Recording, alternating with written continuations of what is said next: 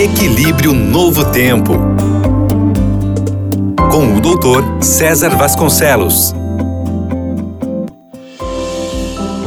Olá, meus amigos, que bom estar com vocês aqui de novo na Rádio Novo Tempo, na rede de rádio. E hoje queria falar sobre o que fazer se você convive, se você vive com uma pessoa que é difícil.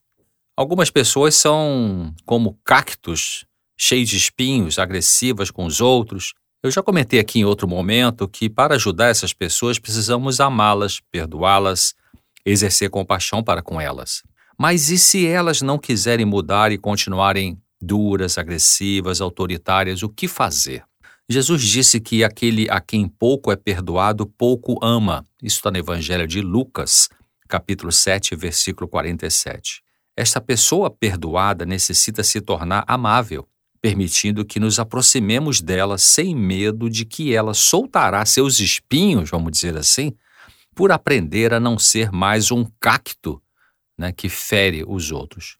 Nos grupos de alcoólicos anônimos, Existem dois tipos de membros que frequentam ali e que adquirem a sobriedade. Como eles mesmos dizem, só por hoje não vão beber nada que contenha álcool.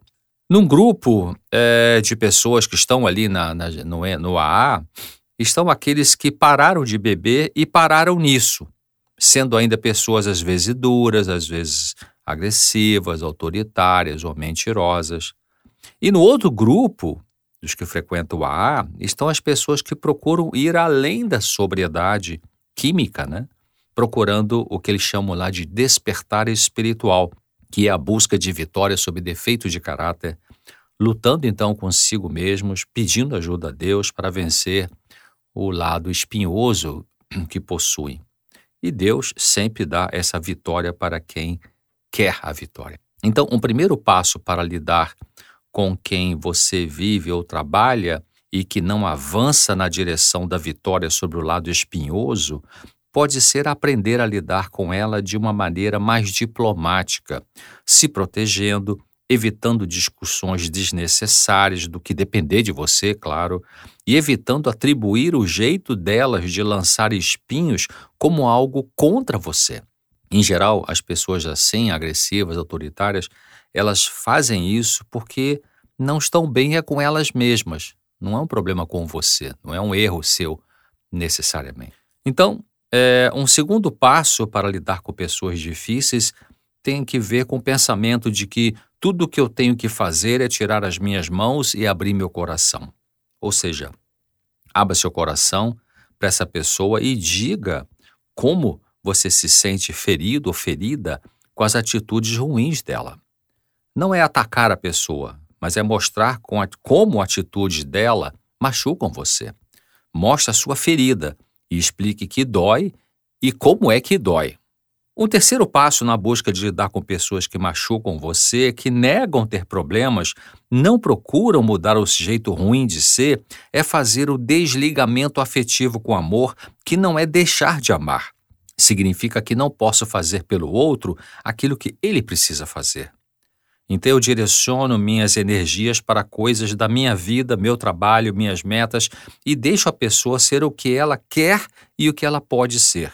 Eu admito que eu não posso controlá-la. Entendo que a solução do problema dela não está nas minhas mãos resolver. Não tento consertá-la, mas dar apoio. Eu me importo com ela, por ela, né? mas não cuido dela como se ela fosse um bebê. No caso, claro, sendo uma pessoa adulta. Então eu evito ser superprotetor, permitindo a pessoa encarar a realidade dela. Você permite que ela aprenda com os erros dela. Finalmente, se a pessoa cacto, né, essa pessoa difícil, continua afinetando você, ainda que você esteja praticando o desligamento com amor, o que fazer?